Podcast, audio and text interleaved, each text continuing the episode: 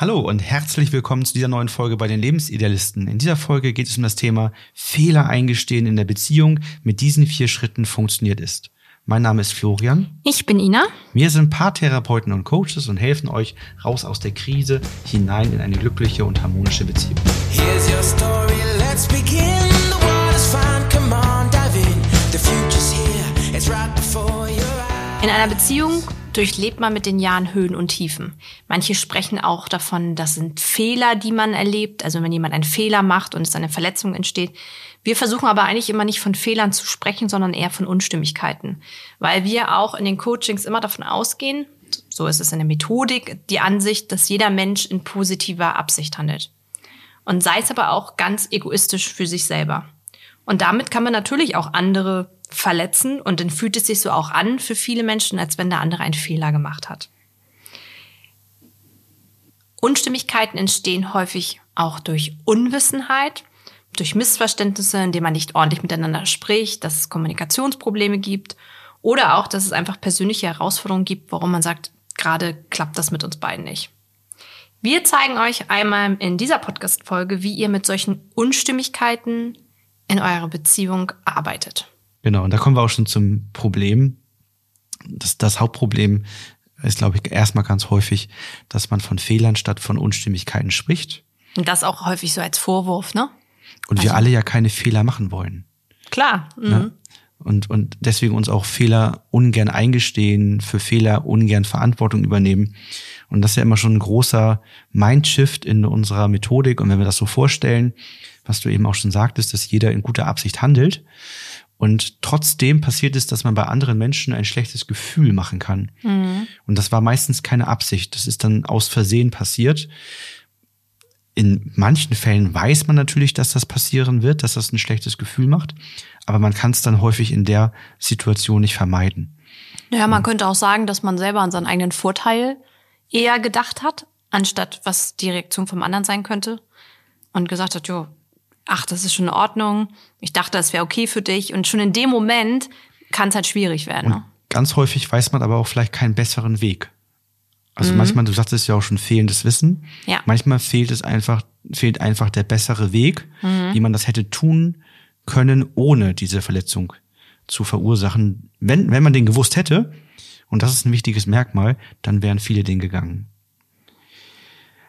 Also es geht ja beim Problem darum, einer oder beide in der Beziehung haben das Gefühl, dass man Fehler gemacht hat.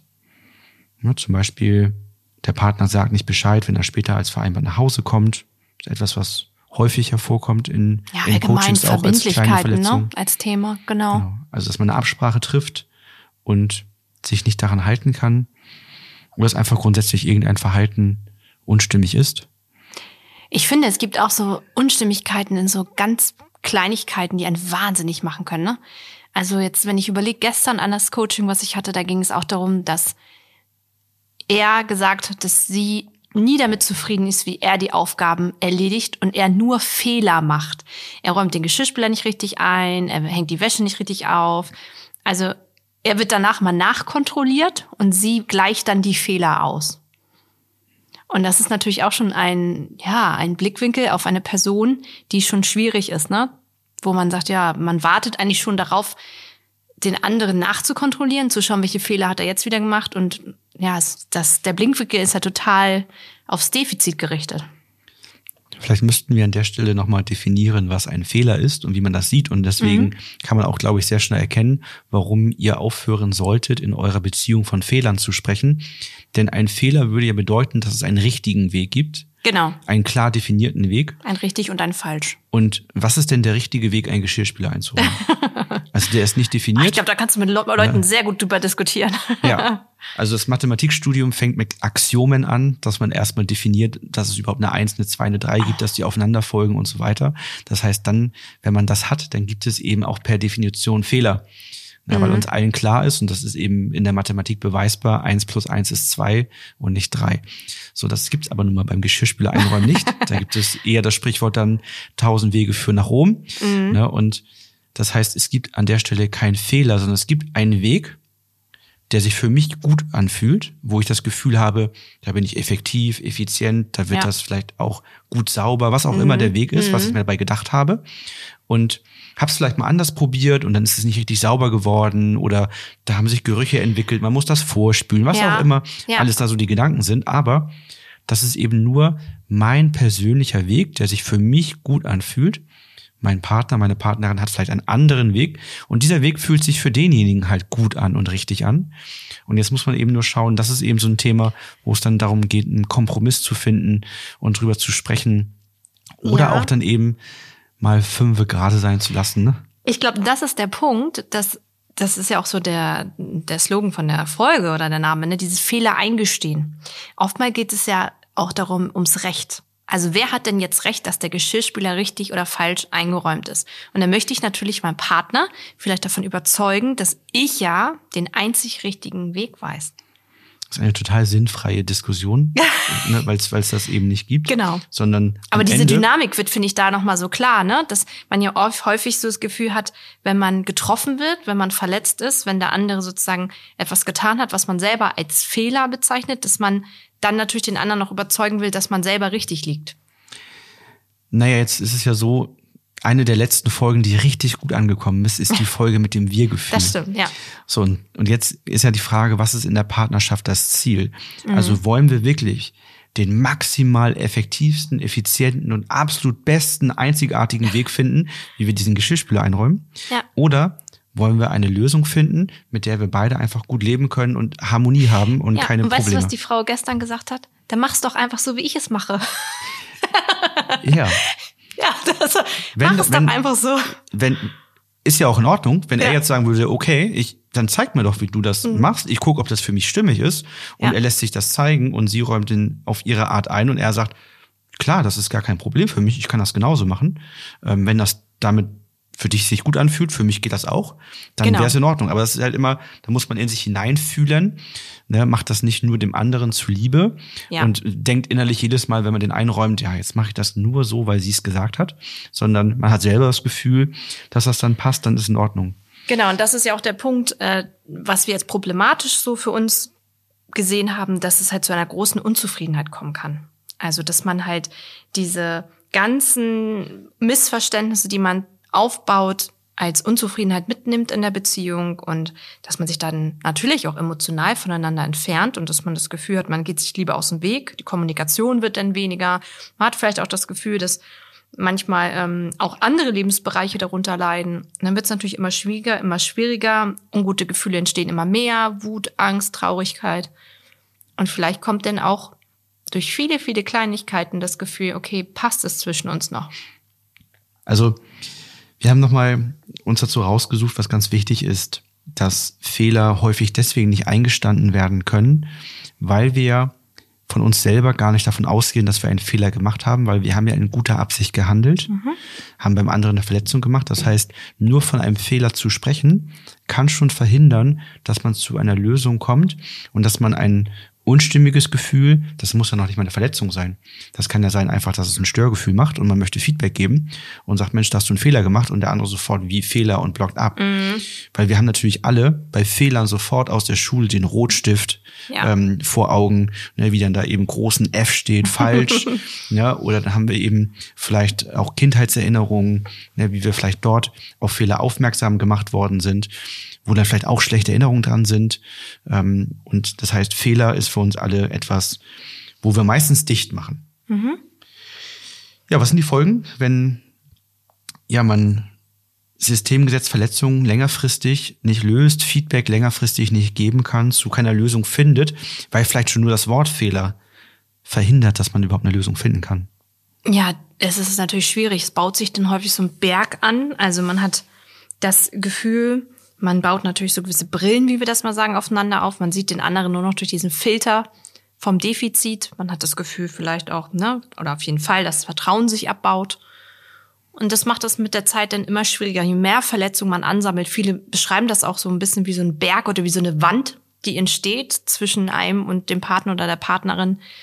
Und ja, dieses Gewinner- und Verliererdenken, das finde ich immer sehr schwierig, weil das ist extrem der Gegensatz zu diesem Wir-Gefühl, von dem du gerade gesprochen hast.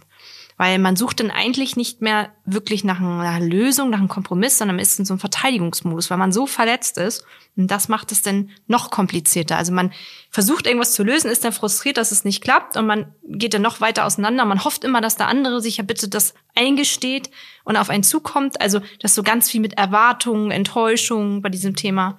Und dann wird es halt schwierig. Ja, man bewegt sich eigentlich völlig in die falsche Richtung. Ne? Man hat ein Sachthema, ja. Geschirrspüler. ähm, aber eigentlich geht es um was Emotionales vielleicht, was dahinter liegt ganz häufig.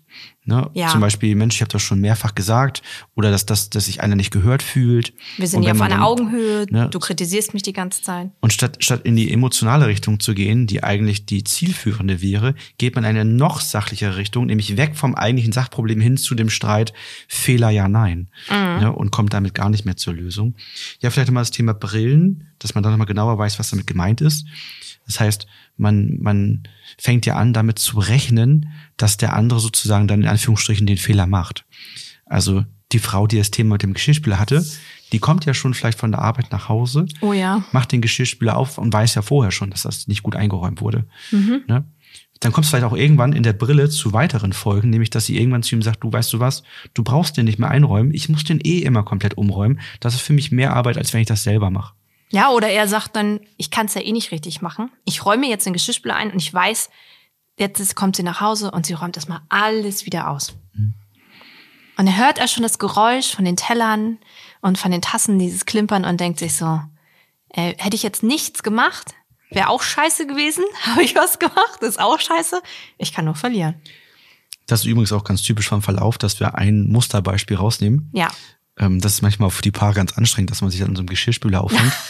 Aber es geht ja gar nicht um den Geschirrspüler, sondern es geht darum, irgendein beispielhaftes Thema zu nehmen, an dem man die Dynamik erkennt. Genau. Und das kann man meistens auf ganz viele andere Bereiche in der Beziehung übertragen. Aber das ist ja, ist ja ein Muster, was passiert, was normalerweise in anderen ähm, Lebensbereichen dann eh nicht passiert. Und ich finde es auch immer ganz gut, wenn man das im Coaching an einem ganz einfachen Beispiel macht, wo die Verletzung noch nicht zu krass ist, als wenn man jetzt, was ich, eine Affäre nehmen würde oder irgendwas anderes, so eine mega große Verletzung, sondern eine Alltagssituation, die ja auch total anstrengend sein kann, wenn man da dauernd verletzt wird. Aber die beide so ganz präsent im Kopf haben, die noch ganz gut dafür zu nehmen ist, wo keiner sich so extrem angegriffen fühlt. Ne? Eine weitere Folge ist, dass dann die Kommunikationsprobleme sich natürlich weiter verschärfen. Ja. Das heißt, typischerweise nimmt die Kommunikation eher ab. Dadurch erhöhen sich die Missverständnisse, weil man immer mehr interpretiert, statt miteinander zu sprechen. Ne, die Brillen sorgen auch dafür, dass man über gewisse Dinge nicht mehr sprechen muss, weil man weiß ja eh, was bei rauskommt. Oder über die Dinge nicht mehr spricht, weil man weiß, es wird gleich ein Streit entstehen und möchte den Streit nicht haben. Mhm. Und dadurch wächst natürlich die Distanz. Also wenn wir vorhin wieder ans Wir-Gefühl denken, das nimmt immer mehr ab. Es gibt immer mehr ein Ich-Du-Gefühl. Ne? Und man kommt dann eigentlich auch, muss man sagen, mit der Zeit immer mehr in eine Konfliktspirale. Eine Konfliktspirale bezeichnen wir ja, wenn man sagt, man weiß gar nicht mehr, wann ein Streit angefangen hat und wann er vielleicht beendet ist, sondern es ist so, ja, wir sind dauerhaft irgendwie so eine Anspannung in so einer krisenhaften Situation und die Frequenz nimmt immer mehr zu und es kommt so zu Rundumschlägen. Also, wenn ich dir jetzt vorhalten würde, ja, wir haben uns gerade über ein ganz anderes Thema gestritten und dann sage ich, ja, aber vor drei Jahren hast du ja auch das und das gesagt. Und der andere sagt so, hä, was hat denn das Thema vor drei Jahren jetzt damit zu tun? Da habe ich mich schon fünfmal für entschuldigt. Aber das ist so typisch bei einer Konfliktspirale, ist, wenn alte Sachen immer und immer wieder aufgewärmt. Und dann entstehen eben auch Muster. Ja. Das, das werden Gewohnheiten. Ja, daraus mhm. entstehen Gewohnheiten, die dann immer schwerer werden zu durchbrechen.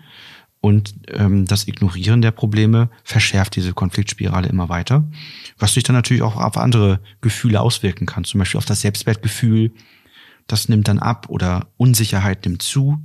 Körperliche Nähe geht zurück. Man fühlt sich wenig, also was, was ja viele äußern, ich fühle mich nicht gesehen, nicht gehört ja. bei sowas. Das ist vielen ähm, oder auch nicht geschätzt. Mhm. Und dann entsteht der Wunsch nach Veränderung, dann kommen manche zu uns ins Coaching oder natürlich auch irgendwann die Gedanken an eine Trennung, wenn wir jetzt eben nicht an den Geschirrspüler denken, sondern an wirklich größere mhm. Probleme ähm, über viele verschiedene Bereiche hinweg, ähm, wo man das Gefühl hat, da werden wir uns nicht einig.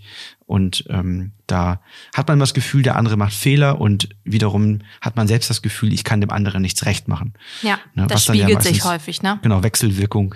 Ja, dann hat, ja genau. Das finde ich immer eine ganz krasse Situation im Coaching, wenn das Paar dann da sich gegenüber sitzt oder so nebeneinander sitzt und dann sagt, ja, ich fühle mich so und so. Ja, ja, so fühle ich mich auch. Und das ist dann wie so, ja, aber hä, nee, das hast du ja nie gesagt. Und es ist ja nie so, dass es, wenn ein, wenn es ein Paar nicht gut geht oder wenn es einer Person gar nicht gut geht, dass es dem anderen dann super geht. Sondern es spiegelt sich meistens ja das Problem. Vielleicht in unterschiedlichen Ausprägungen, dass der eine mehr Traurigkeit spürt, der andere mehr Wut. Aber dass es häufiger so ist, dass der andere sagt, ja, das sehe ich bei dir ganz genauso oder das machst du bei mir auch. Und da ist manchmal ganz schön auch Verwunderung darüber, ne? Ja, das ist das Resultat, was ich schon sagte, dass das nachher immer mehr interpretiert wird und immer weniger gesprochen wird. Mhm. Und selbst wenn Paare viel miteinander sprechen, sprechen sie ja doch häufig wenig oder nicht auf die richtige Art und Weise über ihre Gefühle, sodass dann zumindest wieder das Gefühlsseitige wieder interpretiert werden muss, sodass dann natürlich auch sehr viele Fehler entstehen. Also beim Interpretieren liegt man häufig leider falsch. Wenn die beschriebenen Probleme und Folgen bei euch vorliegen und ihr das Gefühl habt, Mensch, da haben wir schon häufiger drüber gesprochen, drehen uns im Kreis und kommen da nicht auf einen gemeinsamen Nenner, dann meldet euch doch ganz gerne bei uns für ein telefonisches Erstgespräch. Dann schauen wir, ob das bei uns hineinpasst, ob wir euch gut unterstützen können, wer aus unserem Team der passende Coach oder die passende Coachin für euch sein kann. Und dann äh, gibt es ein Kennenlerngespräch, sodass ihr schauen könnt, ob das alles für euch matcht und ihr gerne dann in ein Coaching starten möchtet. Wir machen, weil das auch immer wieder Missverständnisse mit sich bringt, wir machen nur Online-Coachings. Ja. Ähm, mit Schwerpunkt natürlich deutschsprachig. Wir haben zwei im Team, die sehr fließend Englisch sprechen, so dass das auch englischsprachig möglich ist.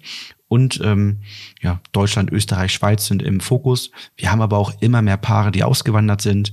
Wir hatten gerade eine Anfrage aus Dubai, schon mehrere Paare. Malediven hatten wir einmal. Malediven ja. jetzt gerade, genau, ja. Bali, ähm, aber letztendlich auch aus, aus ganz vielen anderen Ländern der Welt, weil man dann eben nach einem deutschsprachigen ähm, Coach sucht. Ne? Wenn es dann darum geht, um man in der Krise ist, dann möchte man meistens doch eher in seiner Muttersprache ähm, über Gefühle sprechen, weil es dann einfacher ist. Also meldet euch gerne. Wir kommen jetzt zu den Lösungsansätzen. Vier Schritte haben wir uns notiert die ihr nutzen könnt, um eben Unstimmigkeiten zu erkennen und sie zu lösen. Einen Punkt kann man sicherlich schon mal vorwegnehmen, den wir gar nicht als Punkt notiert haben. Aufzuhören, von Fehlern zu sprechen, nennt es lieber Unstimmigkeit. Ähm, denn, wie gesagt, wir wollen alle nicht gerne Fehler machen. Eine Unstimmigkeit kann man aber gut lösen. Als erstes ist es wichtig, einen Gesprächstermin zu vereinbaren. Und da ist meine Erfahrung, dass Paare häufig erstmal so denken, so, oh, Gesprächstermin, das hört sich ja erstmal total geschäftlich an oder unromantisch. Aber warum sollte man einen Gesprächstermin vereinbaren? Man braucht so einen stimmigen Rahmen.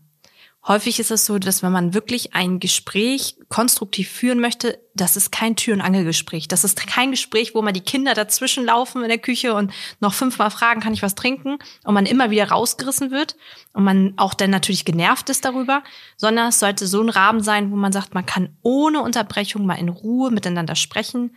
Man kann sich dann ja auch vorab Gedanken machen. Also wenn ich weiß, dass wir ein Gespräch führen wollen, kann ich mir vorab Gedanken machen, kann meine Gedanken schon mal ordnen und ähm, kann mir vielleicht Notizen machen, habe dann ein besseres Gefühl, auch in das Gespräch reinzugehen.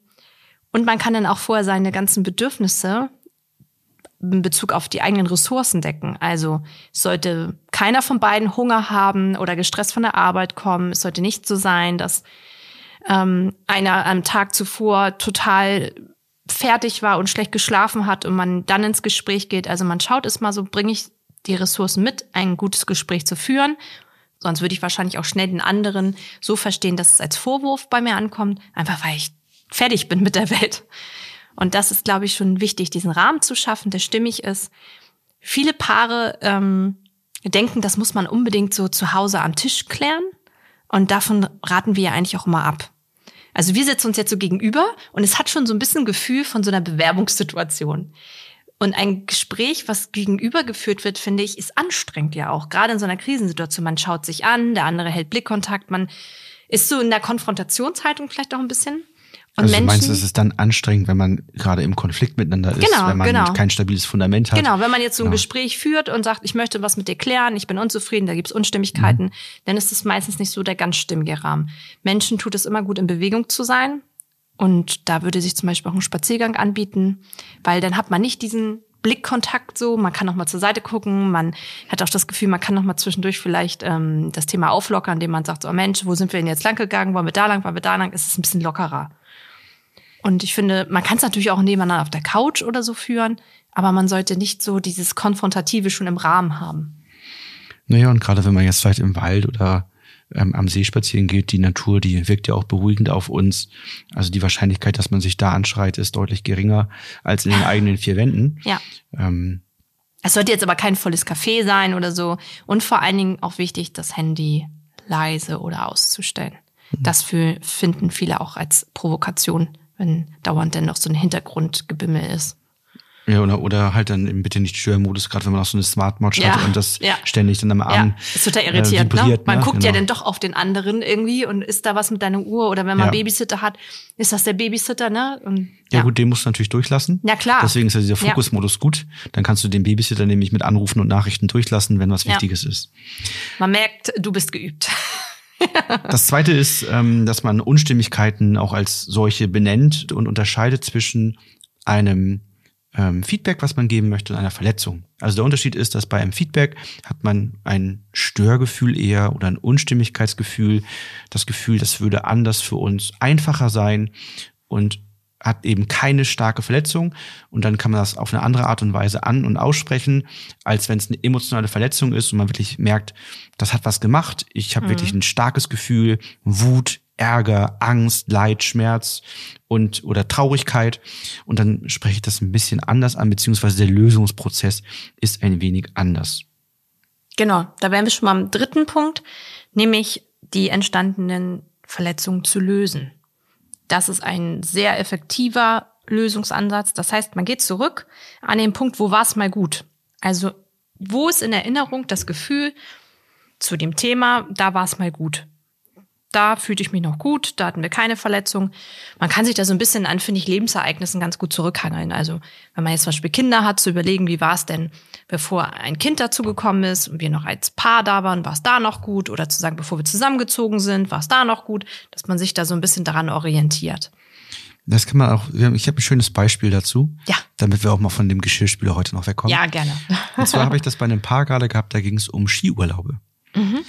Und da waren die letzten Skiurlaube nicht so gut, weil in ihrer Erinnerung ist er immer vorgefahren und hat auch an Gabelungen nicht gewartet.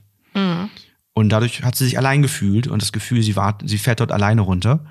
Ähm, auch, auch teilweise Missverständnis, weil er sagte dann eher, ja, warum macht er das? Weil er ist technisch nicht der sauberste Skifahrer im Gegensatz zu ihr und er braucht Platz und wenn dann mal ein bisschen Platz auf der Piste ist, dann nutzt er das halt aus und, und fährt auch mal ein bisschen, okay. ähm, weil wenn das ein bisschen voller ist, dann kann er eben nicht so Gas geben, wie er das eben möchte, weil er sollte er in eine Situation kommen, wo es sehr voll wird auf einmal, dann technisch das nicht mehr so hinbekommt, wie er sich das wünscht. Jedenfalls sind wir dann haben wir das gleiche gemacht. Wir haben geguckt, also es ging jetzt um eine konkrete Situation mhm. bei dem letzten Skiurlaub und gar nicht um, um, um konkret das, sondern eher darum, der eine hat dann so eine, so eine kleine, kleine Piste noch genommen zum Schluss und der andere eine Treppe. Und dann dachten sie aber, sie warten aufeinander oder gehen zusammen. Also es hat dann, ne, und dann sagte sie halt ziemlich schnell, bei ihrem Gefühl, was dann danach kam, weil sie ihm dann halt einen Spruch drückte, war nicht das, was jetzt in dem Schüler war, weil es war vorher noch gar nicht gut. Also wir haben gerne geguckt, war es, war es, bevor die beiden an diese Treppe und den anderen Lift, äh, den anderen kleinen Abhang mhm. kam, war es davor gut? Und ich sagte, nee, war nicht gut. Ah, okay. Wie was? Ja, der Skiurlaub grundsätzlich war ja schon belastet. Okay, warum das denn? Mhm. War es denn davor in den Skiurlauben gut? Nee, auch nicht. Wann ja. war es denn mal gut? Ja, der letzte Skiurlaub vor den Kindern. Da war es gut. Und ab mhm. da hat sich was verändert. Ähm, und das ist dann nämlich der, der spannende Punkt, dass man jetzt nämlich mal sich in den Skiurlaub hineinversetzen kann, der noch gut war und in dieses Gefühl kommt, um in die wertschätzende Haltung zu kommen. Ja. Damit man im Guten sprechen kann. Und dann sprechen wir über den ersten Skiurlaub, wo es nicht mehr gut war, weil da lässt sich gut was lösen, denn die anderen bauen ja darauf auf. Genau. Und das ist auch ganz wichtig, dass man ähm, da so weit zurückgeht, wirklich an dem Punkt, wo war es mal gut, weil würde man in der Gegenwart bleiben, fällt es Menschen natürlich extrem schwer, die Verantwortung dafür zu übernehmen. Weil man immer sagen würde, ja, aber ich habe das ja nur gemacht, weil du hast vorher das und das gemacht. Also man hangelt sich dann zwar auch zurück, aber in Vorwürfen, davon braucht man auch keine Begleitung von einem Coach, das kann man super zu Hause alleine auf der Couch machen. sondern es ist wichtig zu schauen, wie kommen wir an den Punkt, wo war es mal gut? Erkennen das Muster auch, das ist ja auch ganz viel, finde ich, Wissen, was man dann erlangt, wenn man mal so systematisch darauf schaut. Und manchmal ist es ja auch so, dass beide sehr verwundert sind. Also, dass der eine sagt, ja, nö, für mich war da noch alles in Ordnung bei dem zweiten Skiurlaub. Und die andere sagt, nö, für mich noch gar nicht. Und dann, ach so, krass, warum denn nicht? Ne? Also, sich da auch so einen gleichen Stand zu bringen. Ja, und dann geht es darum, die Emotionen entsprechend auszudrücken. Ja. Also das ist auch etwas, was ein häufiges Problem ist, dass das Gefühl beim anderen nicht ankommt. Mhm. Ganz häufig geht es um die Frage, wie empathisch sind denn beide? Mhm. Aber es geht dann häufig gar nicht darum, wie empathisch beide sind, sondern eher darum, wie gut sind meine Fähigkeiten denn, Gefühle wirklich so auszusprechen, dass der andere sie überhaupt empathisch nachempfinden kann. Mhm. Wenn ich sage, ich habe mich übergangen gefühlt, das ist kein echtes Gefühl. Ich habe mich nicht gesehen, nicht gehört gefühlt. Das ist kein echtes Gefühl. Ja. Das sind Denkgefühle, Schlussfolgerungen, die da sind, aber es ist kein echtes Gefühl. Ein echtes Gefühl, so zumindest mal auf der ersten Ebene, wäre Ärger, Wut, Traurigkeit, Angst, Schmerz, Mhm. Leid, um mal so negative Gefühle zu nennen.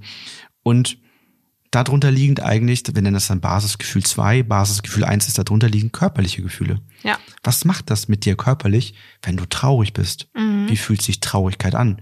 Angst zum Beispiel ist immer sehr, sehr klar. Angst kann ja von einer kleinen Sorge, Stufe Mhm. 0, vielleicht bis zu einer Todesangst, Existenzangst auf Stufe 10 sein. Ja. Aber wir sagen für alles ja Angst. Wenn ich jetzt sage, ja, das hat mir Angst gemacht, ist das überhaupt nicht greifbar. Wenn ich jetzt aber sage, das hat mir so viel Angst gemacht, dass meine Knie zitterten, dass Mhm. mir heiß und kalt gleichzeitig wurde, dass meine Schulter runter sackten, ich Herzklopfen gekriegt habe, mein Puls ist hochgeschnellt und ich hatte das Gefühl, ich muss mich gleich übergeben, dann Ja. hat der andere auf einmal ein Gefühl dafür und sagt, oh krass, so stark ist die Ja. Angst. Ich dachte, du meinst eher so eine kleine Sorge, aber es Ja. ist eine richtig krasse Angst. Ja. Das geht ja schon fast Richtung Panik bei dir. Ja, das war schon fast Richtung Panik. Und dann Ja. weiß man, okay, jetzt kann ich das nachempfinden. Jetzt weiß ich eigentlich, was du mit Angst gemeint hast. Und so können wir dem anderen aufzeigen, wie wir uns wirklich fühlen. Ich glaube, das ist auch der Unterschied halt zu dieser verkürzten Kommunikation, die es ja häufig in dieser Konfliktspirale gibt. Ne, Also mal wieder ins Sprechen kommen, was ja häufig Paare auch im Coaching dann das erste Mal seit langer Zeit dann mal wieder tun, zu sagen, okay, erzähl mir mal ganz genau und der andere hört mal zu. Ne? Also wir bieten ja auch einen gewissen Rahmen, um mal zu sprechen. Ja, vor allen Dingen über die Gefühle und die, die richtige Art, aber auch Ja. auf der anderen Seite mh, systematisch. Also, dass sich Genau. beide Seiten meistens gut abgeholt fühlen. Und das haben wir ja alle so nicht beigebracht bekommen. Mhm. Also, wer hat so über seine Gefühle gesprochen? Aber das wird in anderen Situationen sofort einleuchtend. Weil was wir machen, ist in der Beziehung, als würden wir zum Arzt gehen und sagen, der fragt, Mensch, was, was kann ich denn heute für Sie tun? Und man geht zum Arzt und sagt, ich bin krank. Genau, und sagt Und, er, und, und was, so, ne? so spricht ja. man über Gefühle in der Beziehung. Ja. Dass man nur sagt, ich bin krank. Da kann, was soll der Arzt jetzt tun? Ja. Natürlich fragt er nach, ja, was heißt denn das genau? Und dann wird man vielleicht sagen, ich fühle Schmerzen. Also sind wir schon mal bei Basisgefühl 2 angekommen. Mhm. Ja. Super, Sie haben Schmerzen. Sind wir einen Schritt weiter? Wo genau? Ja. Mhm. Und dann sagt man, in der Bauchgegend. Dann sagt, wie stark denn? Ja, schon stark. Also ist schon, ist das mehr ein Drücken oder Mhm. ein Ziehen oder, nee, ist schon echt krasser Druck und auch, und dann legt man sich hin und der Arzt tastet ab und kann dann an einer Reaktion erkennen, sind wir von Stufe 0 bis 10. Mhm. So baut, so, und, das brauchen wir im Prinzip in der Beziehung auch. Nur in der Beziehung sagen wir einfach nur, ich bin krank und der andere soll damit irgendwas machen. Häufig ist ja auch so ein nicht. Spruch wie, ja, alles, alles ist gut. Oder ist schon okay. Also so dieses Verkürzte zu sagen, ja, ach, ist Was schon ja dann okay. auch gar nicht stimmt. Ja, genau, dieses alles gut ist ja, also alles, ne? ist schwierig. Kommen wir nochmal zum letzten Schritt. Genau. Schritt vier ist dann neue Routinen für den Alltag vereinbaren. Also, da wir ja schon gesehen haben, dass man teilweise Muster aufbaut und Gewohnheiten, geht es darum, durch eine neue Routine diese Gewohnheiten zu durchbrechen, gerade wenn man dann auch eine Verletzung da gelöst hat. Und da muss man eben schauen, wie, wie kann man das Ganze für sich so gestalten, dass man das gut einhalten kann.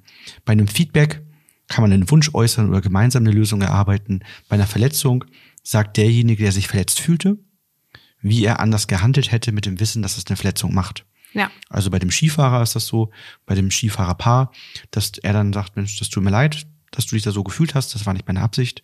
Hätte ich gewusst, dass du dich so fühlst, wenn ich da alleine runterfahre, hätte ich an der Gabelung auf dich gewartet und hätte mich auch so positioniert, wie es abgesprochen ist, beziehungsweise so, dass du mich auf jeden Fall siehst. Ja. Weil das kann ja auch mal vorgekommen sein, dass sie ihn einfach nicht sehen konnte, weil er am Rand irgendwo war oder in der Mitte oder äh, mitten in der Menschenmenge und sie dann gesagt hat, ich sehe den nicht, ich fahre weiter. Ja. Und wir haben ein einfaches Missverständnis, aber in ihrer Brille Ja. hat er einfach nicht auf sie gewartet. Ja. Und dann kann man auch gar nicht mehr sehen, dass er ja später angekommen ist, weil dann hat man innerlich das Gefühl, na ja, der ist ja da und da und da längs gefahren. Ich bin den direkten Weg gefahren. Ja, das heißt, man kann das gar nicht mehr sehen und sagen, hey, Mhm. Könnte mal, es auch anders sein, der, ne? der ist später angekommen, vielleicht haben wir uns verpasst. Ne? Ja. So. Und das ist ganz wichtig, dass man dann natürlich, wenn man auf die Vergangenheit schaut und sagt, mit dem Wissen, dass dich das verletzt hat und wie du dich gefühlt hast, hätte ich so gehandelt, was dann selbstbestimmt ist und in eigenem Rahmen. Der andere guckt nochmal innerlich, hätte das geholfen und sagt ja, das würde mir helfen. Und dann macht man das in Zukunft natürlich genau so, weil jetzt weiß man ja, welches Gefühl beim anderen entsteht. Ab jetzt macht man das ja nicht mehr in guter Absicht, wissentlich, äh, unwissentlich sozusagen, äh, war nicht meine Absicht, sondern ab dem Moment würde man ja schon wissentlich handeln. Jetzt müssen wir darauf achten und uns fokussieren, dass wir es wirklich so, so durchführen. Und das ist ja auch immer so der Punkt, den vielen Paaren vielleicht erstmal schwerfällt, zu sagen, uh, dann gehe ich jetzt aber ja ein bisschen in Vorschuss mit meinem Vertrauen. Und da kommen wir auf diese korrigierten Verhaltensweisen dann zu sprechen, dass man sagt, na klar, Vertrauen baut sich nicht von heute auf morgen auf, sondern Stück für Stück ganz langsam. Ne? Also man sagt ja so vier bis sieben korrigierte Verhaltensweisen braucht es, damit der andere in diesem Punkt wieder das Vertrauen hat, dass der Partner, die Partnerin jetzt anders handeln würde. Und das dauert halt manchmal, ne? Das stimmt, je nach Situation dauert das manchmal und in manchen Situationen ist es einfacher und in anderen schwerer. Ne, beim Geschirrspüler geht's ganz Ja. schnell. Beim Skifahren wird wahrscheinlich der nächste Urlaub ausreichen, weil man häufiger die Pisten runterfährt. Genau.